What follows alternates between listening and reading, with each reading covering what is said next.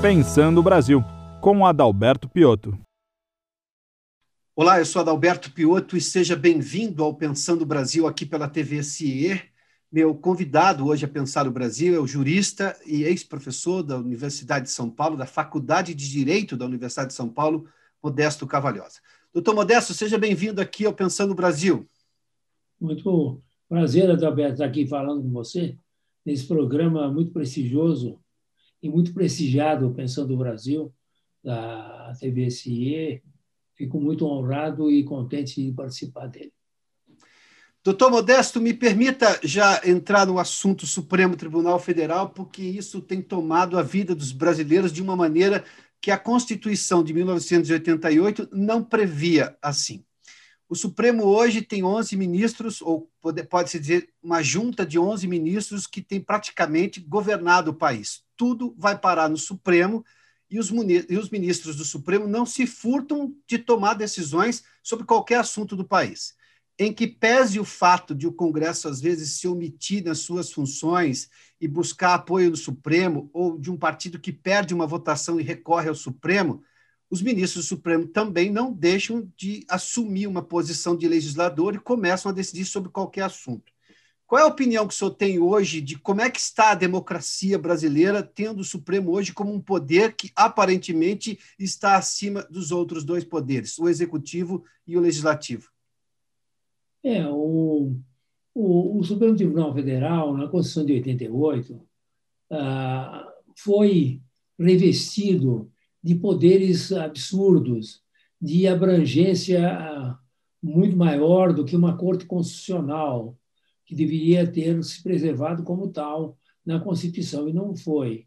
Então, tem ah, competências penais, competências de habeas corpus, competências revisionais, competências de quarta instância, de revisão de processos, tudo fora da questão de constitucionalidade ou inconstitucionalidade das leis, dos atos ah, normativos e dos atos administrativos, que devia ser unicamente a função dela. Portanto, a própria Constituição de 88 já otorgou à Corte Suprema uma miríade de uh, competências que uh, levaram, nos últimos anos, ao exercício dessas mesmas excessivas competências.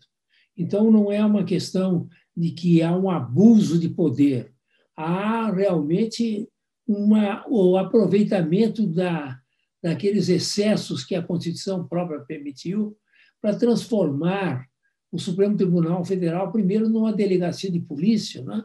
que o, seu, o Supremo Tribunal Federal é, hoje é dedicado, grande parte, à soltura de corruptos, soltura de traficantes, soltura de empreiteiros ah, também ligados às propinas. Enfim, é uma delegacia de polícia. Depois, é hoje o Supremo Tribunal Federal também um decisor das eleições. Ele não é que ele excede só ah, ah, as questões de competências e, e, e avança nos poderes uh, legislativo e executivo. Ele decide eleições. Então, por exemplo, uh, os ministros do Supremo, a maioria deles, acha que o, o atual presidente da República não serve, não presta, e que é uma opinião de muita gente mesmo. Então, vamos eleger o Lula. Então, um, combinam lá, o ministro dá uma canetada e diz: o Lula, que é um condenado em três instâncias, em três cortes, por unanimidade, ah, cuja criminalidade é absolutamente evidenciada, inclusive em outro crime já foi também ah, julgado e sentenciado. Vamos botar o Lula na presidência novamente. Então, porque o Lula se opõe ao atual presidente da República. Então, eles não, eles não se excedem apenas em governar, eles decidem as eleições. Eles vão muito mais longe do que isso. Então, não é questão, ah, o Supremo agora resolveu isso, resolveu aquilo. Depois, o Supremo também resolveu o seguinte: fazer o Brasil um país da impunidade, entendeu?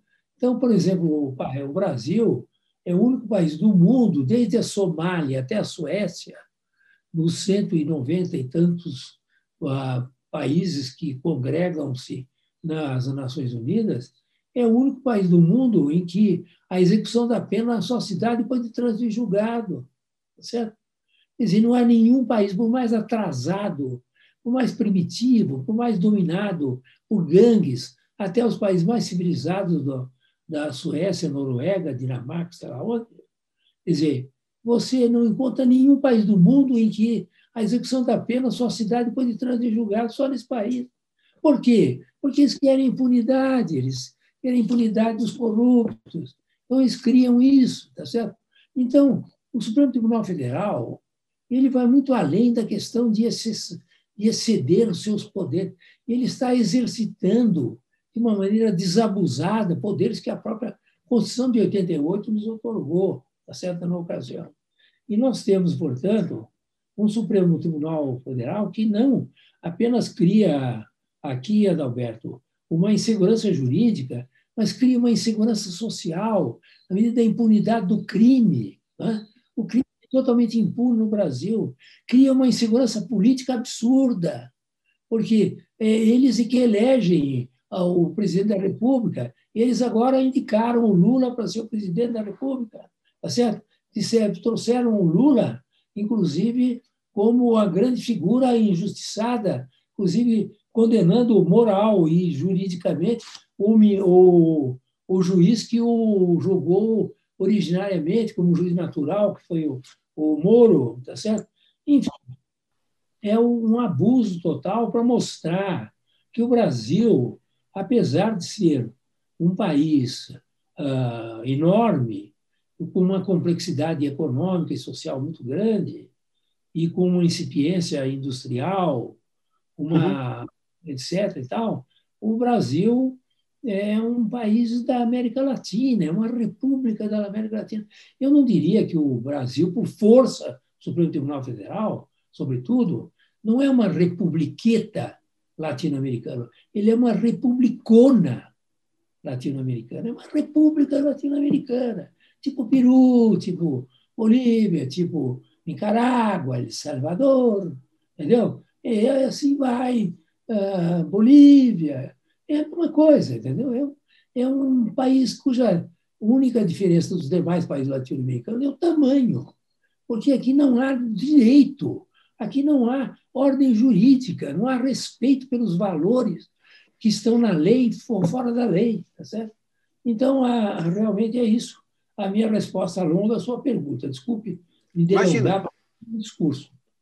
Ah. Doutor Modesto, vamos lá só para um, um ponto. Eu vou entrar nessa questão da insegurança jurídica porque ela me chama muita atenção. Mas é, o senhor fez menção aí, a minha pergunta na sua resposta, em que a Constituição de 88 dá ao Supremo muito mais poderes do que a lógica de uma corte constitucional. Aliás, só me permite, doutor Modesto me enviou o livro dele na semana passada, chama-se Uma Nova Constituição para o Brasil aqui de um país de privilégios para uma nação de oportunidades da LVM Editora.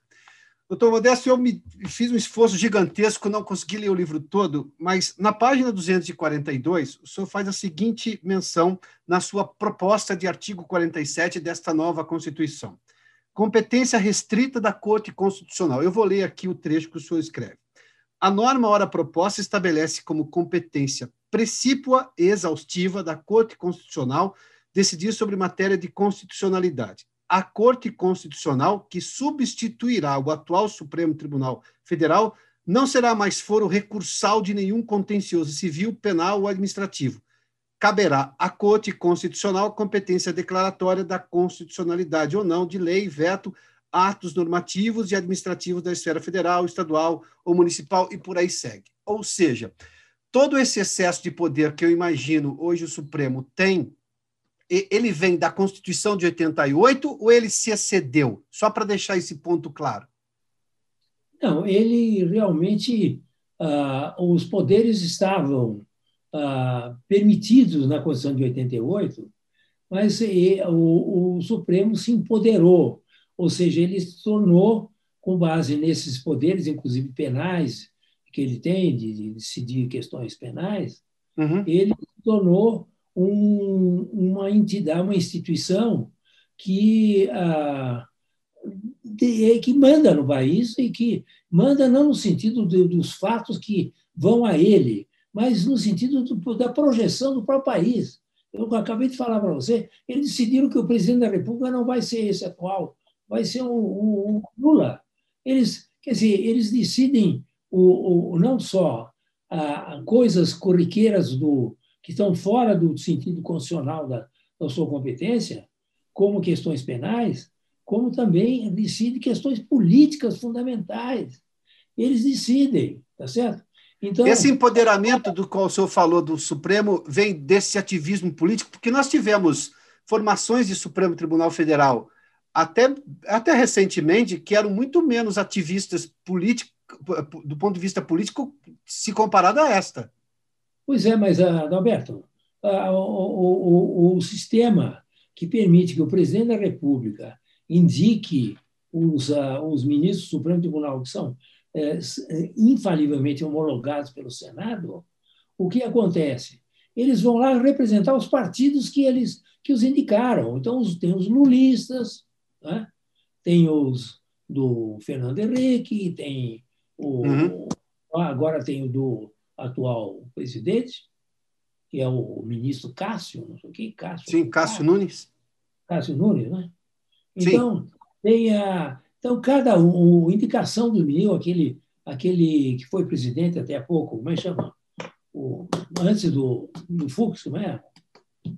O, antes do Fux, você está falando exatamente do ministro que foi indicado pelo Lula, inclusive, era advogado, foi advogado do PT. É, e todos foram indicados pelo Lula, na exceção do, do, do Gilmar Mendes o, e daquele que era do, do Sarney, que agora acabou saindo, o decano. O Toffoli, o senhor está se referindo, é o ministro Toffoli. É. Então, estão, todos ali, são partidos políticos que existem dentro do. são transposições dos partidos políticos, os interesses políticos dentro da, da, da, da, do, do, do Supremo. Por exemplo, o, o, o, os políticos representados essa grande faixa, que é o tal do Centrão, que entra o PT no Centrão, entra o PSL, entra o PMDB, PSDB, todos os partidos, tudo é Centrão, tá certo? Todos eles uh, se entendem na hora H. Então, o que, que acontece? Eles estão ali, por exemplo, houve uma devassa no país com referência à corrupção. Então, esses delegados dos partidos que foram afetados pela, pelos processos uh, de corrupção, resolveram acabar com todo o sistema de combate à corrupção no país. O Supremo Tribunal Federal acabou com tudo isso. Além do, também do Congresso também ter feito leis no mesmo sentido de acabar com todo o arcabouço jurídico de combate à corrupção. Então, ah, o que, que é? Então, eles são ali partidos políticos, representantes dos partidos políticos.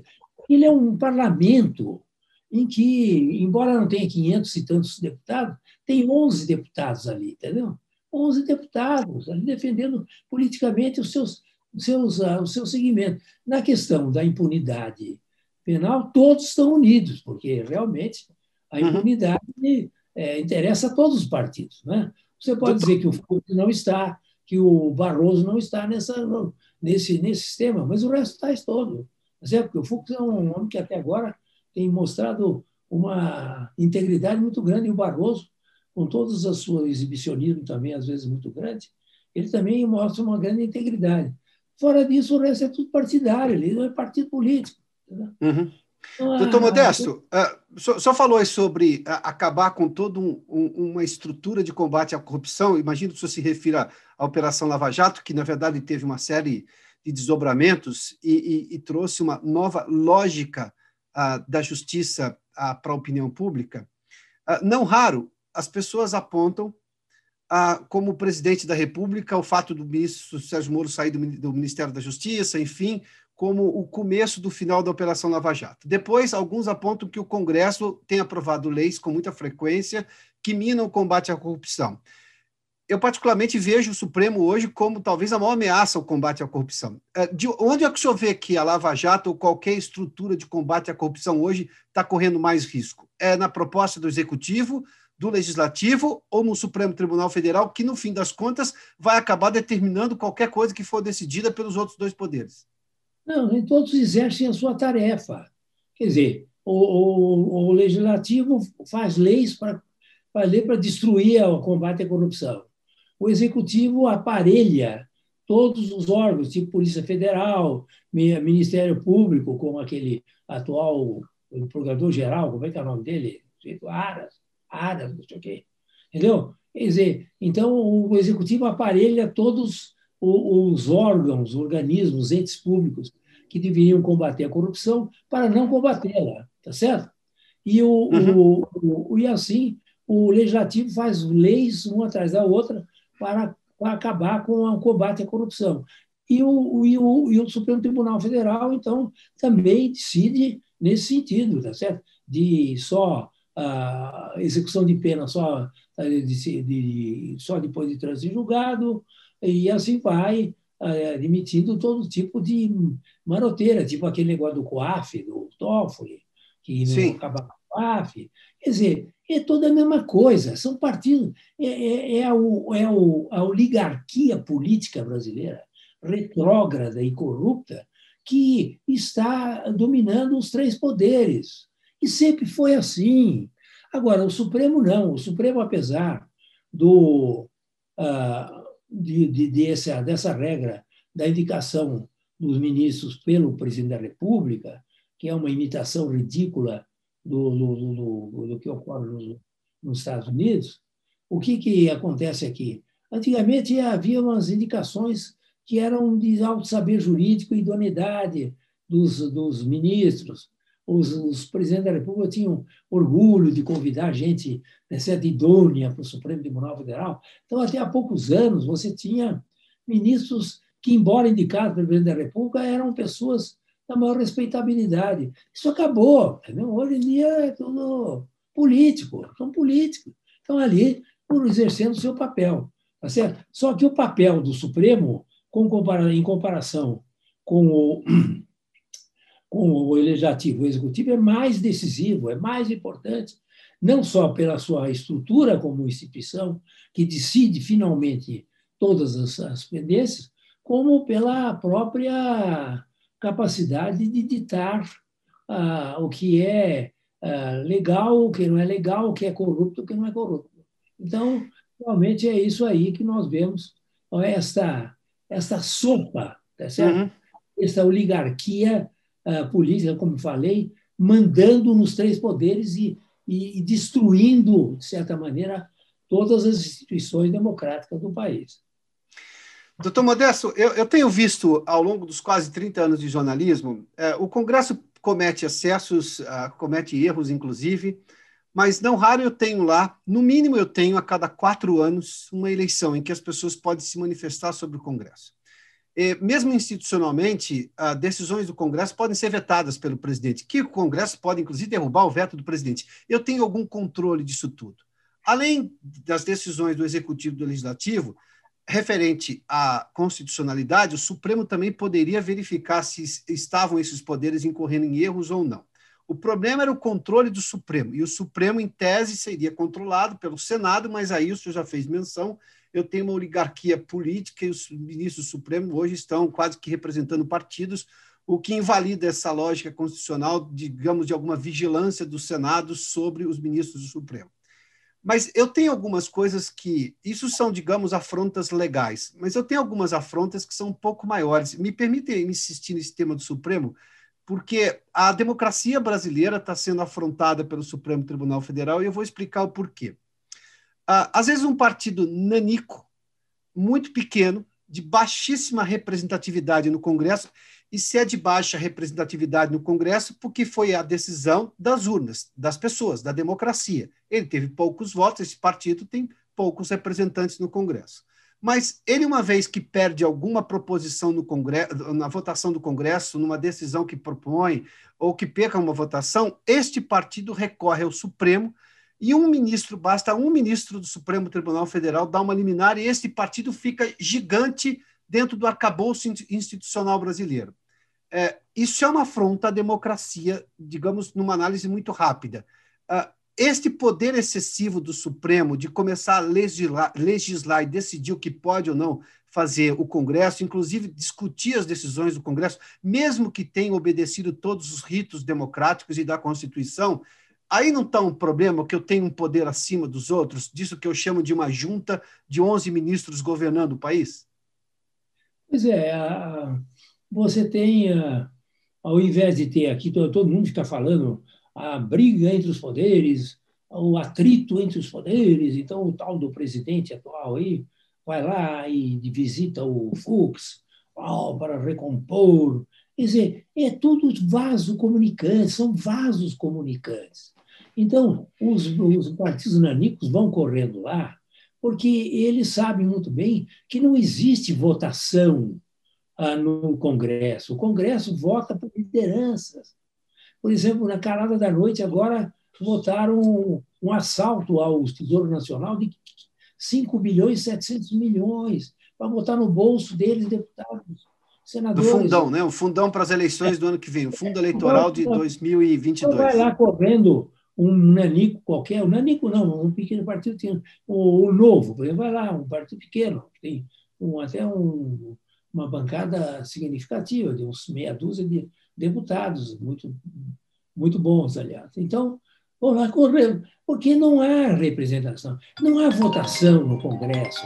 Isso aí é uma bobagem, quer dizer, você tem, a, você tem no Congresso a, votações simbólicas, votações de liderança. Então, você está falando de partido nanico, o líder do partido nanico, o voto dele vale tanto quanto o do PSL ou do, ou do PT, que tem um suas maiores bancadas, na votação por, por liderança.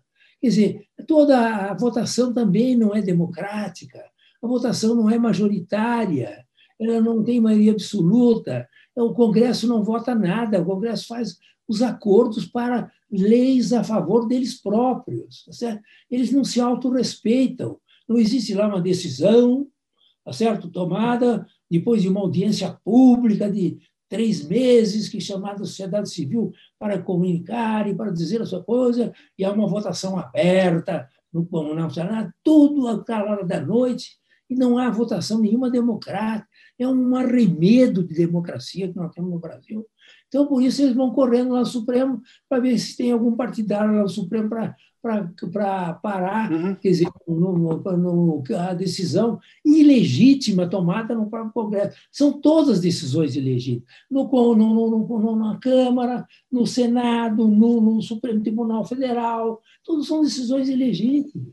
Eles não têm base no interesse público, base no bem público, base na, na, na defesa da sociedade, tudo defesa do interesse próprio e de, uh, de, uh, de permitir que continuem roubando o que podem, o que não podem.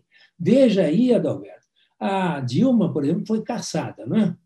No tempo que ela foi caçada, o arcabouço de legislação anticorrupção que havia no Brasil era muito maior que tem hoje. Eles destruíram todo o arcabouço de, de como nós já conversamos até sobre isso aqui.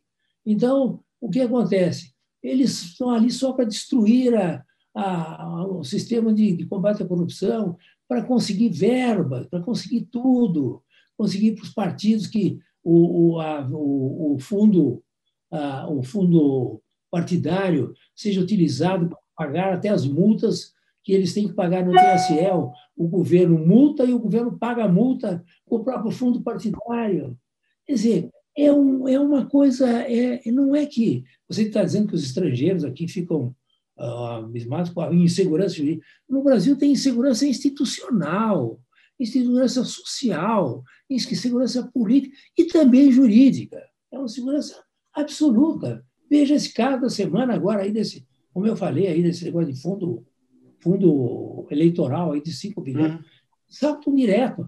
Antigamente as empreiteiras iam lá e deram até 6 bilhões, uma vez uma eleição aí. Então eles vão lá, ah, quanto é que as empreiteiras davam para nós com propina? Ah, davam 6 bilhões. Então vamos pegar 5 e 700 do tesouro, roubado do tesouro. Isso é um assalto a uma armada. É um estouro a dinamite do caixa, tá certo? do caixa eletrônico da, da, do Estado, entendeu? Então, o que, que é o Poder Legislativo tem legitimidade?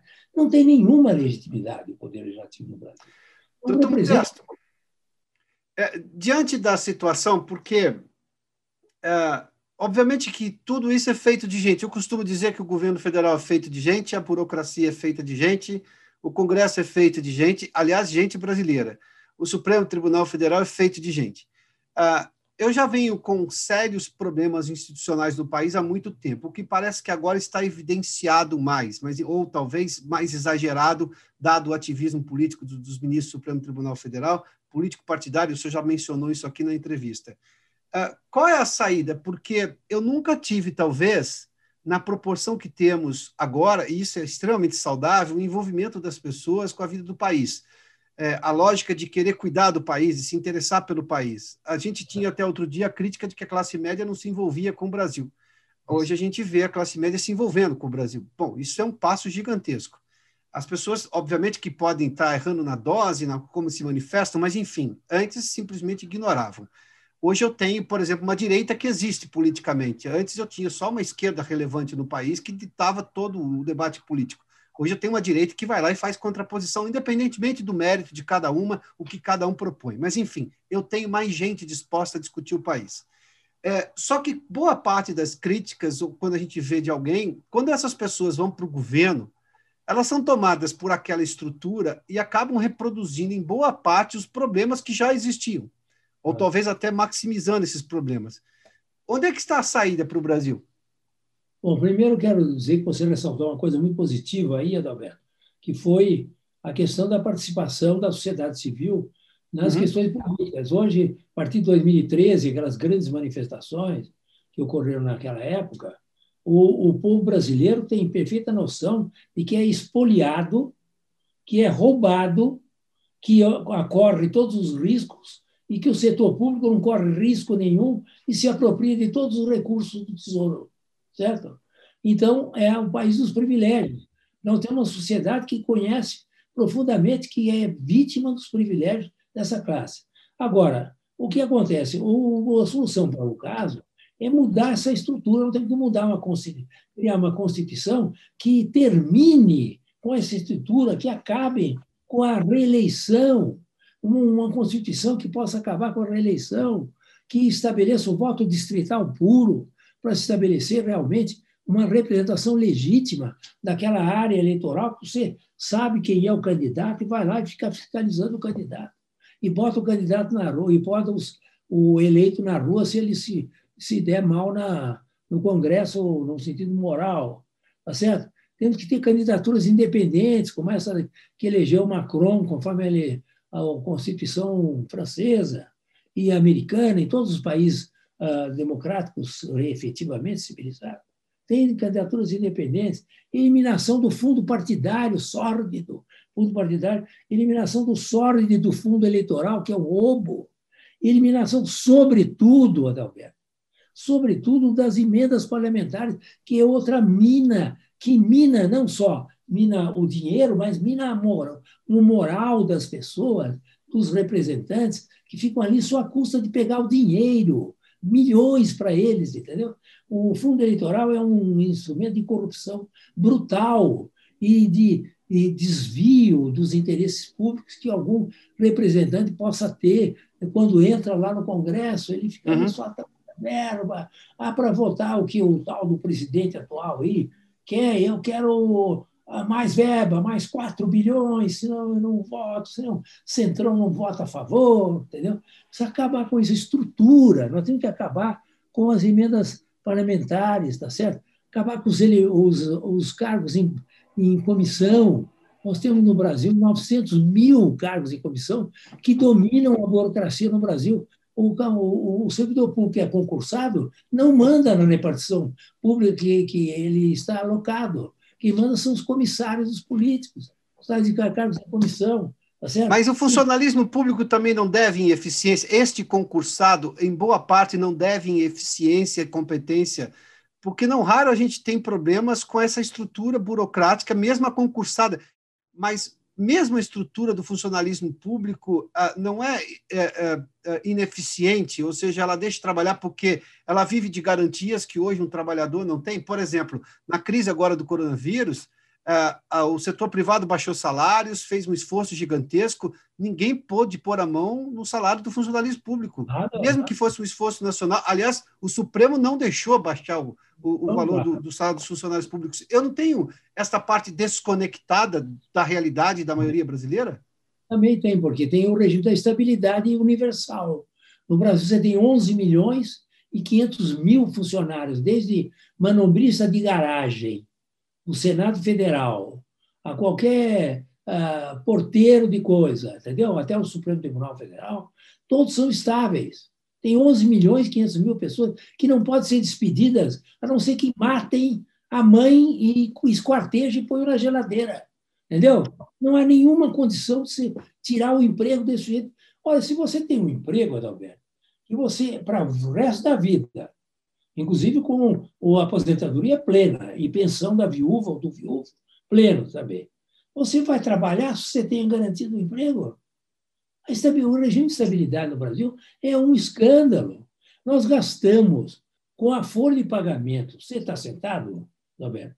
Com a folha de pagamento, nós temos, nós temos o Instituto Milênio fez essa, esse levantamento agora, no ano passado.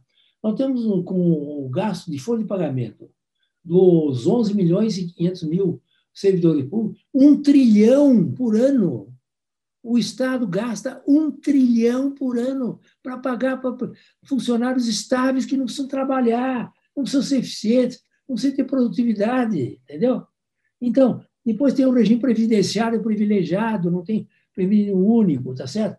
Não existe zona, é, tem as verbas excessivas, que agora tem uma lei que vai acabar com a verba, mas não acaba coisa nenhuma, entendeu? Então, é impossível você tem, tem o sistema do direito adquirido, entendeu? Eu, por exemplo, sou um médico. Durante a pandemia, eu fui obrigado a trabalhar 12 horas por dia, e graças a Deus, que nós devemos tudo a esses médicos enfermeiros e auxiliares de enfermagem, mas, em todo caso, o que acontece? Agora acabou a pandemia, mas eu tenho direito às 12 horas por dia, porque é direito adquirido. Eu não vou trabalhar mais, vou trabalhar só uma hora por semana, mas os 12 horas por dia eu tenho direito adquirido. Quer dizer, o país tem direito adquirido, tá certo?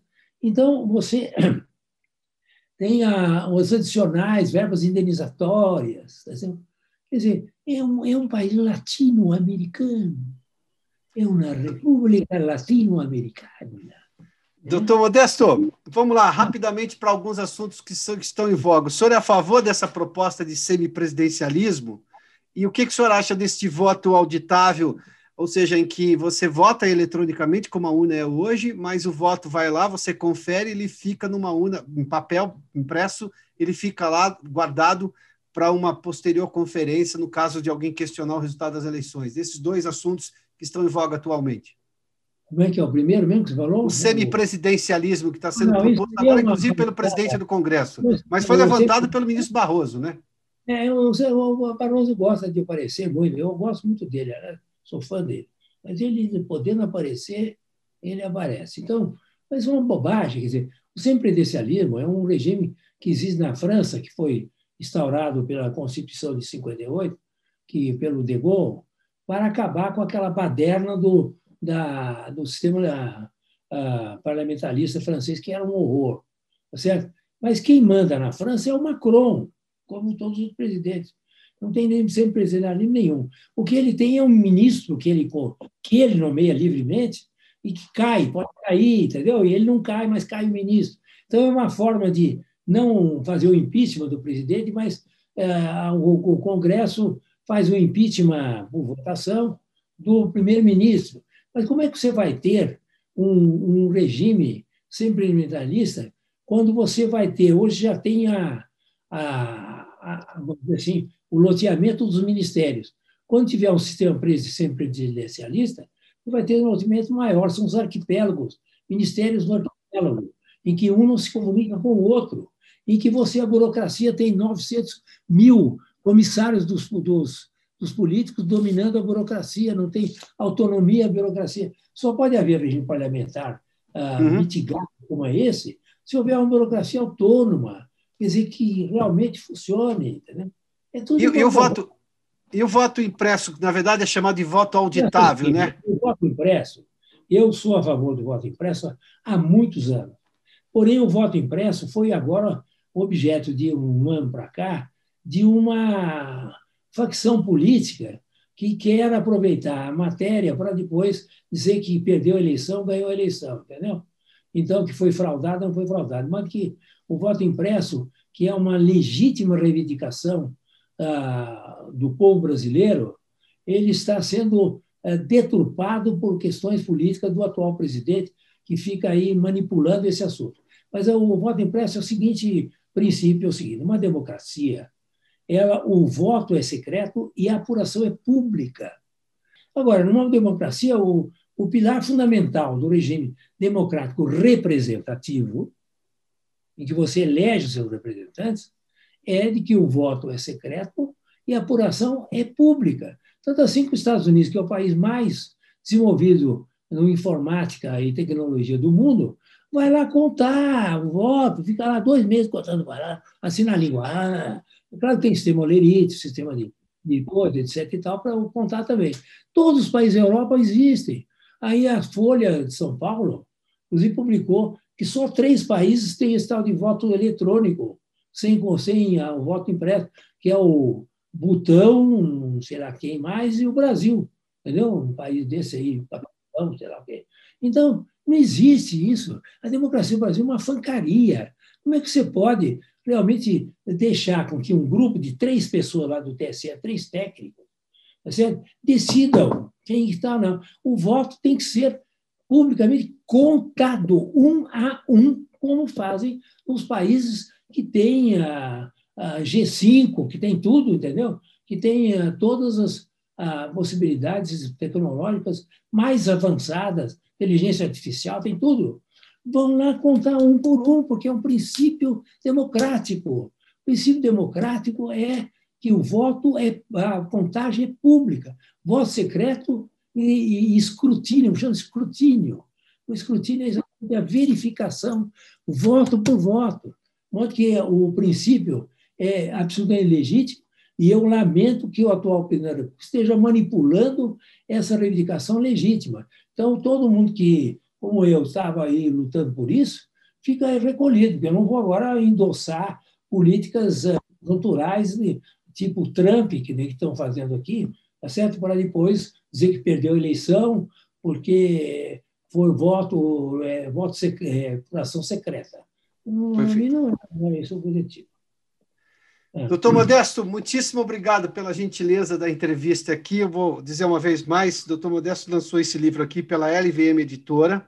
Aliás, essas propostas e muito mais estão escritas aqui nessa proposta de uma nova Constituição, uma nova Constituição para o Brasil, de um país de privilégios para uma nação de oportunidades. Aliás, eu vou ler o que está na, na contracapa, só um parágrafo aqui. O país hoje está dividido. De um lado, a classe política e burocrática imune a qualquer risco econômico ou seja, gasta-se o dinheiro sem estar preocupado como é que vai pagar. E de outro, o povo pagador dos impostos que mantém os privilégios dos políticos e dos burocratas. Isso é um trecho da contracapa do livro. Então, Modesto Cavalhosa, obrigado uma vez mais pela gentileza é, da entrevista aqui ao Pensando Brasil. Participar do Pensando Brasil, viu? E da sua entrevista maravilhosa. Eu que agradeço muito essa oportunidade. Muito obrigado uma vez mais, doutor Modesto. Obrigado, obrigado. Este programa tem um apoio institucional do CIE.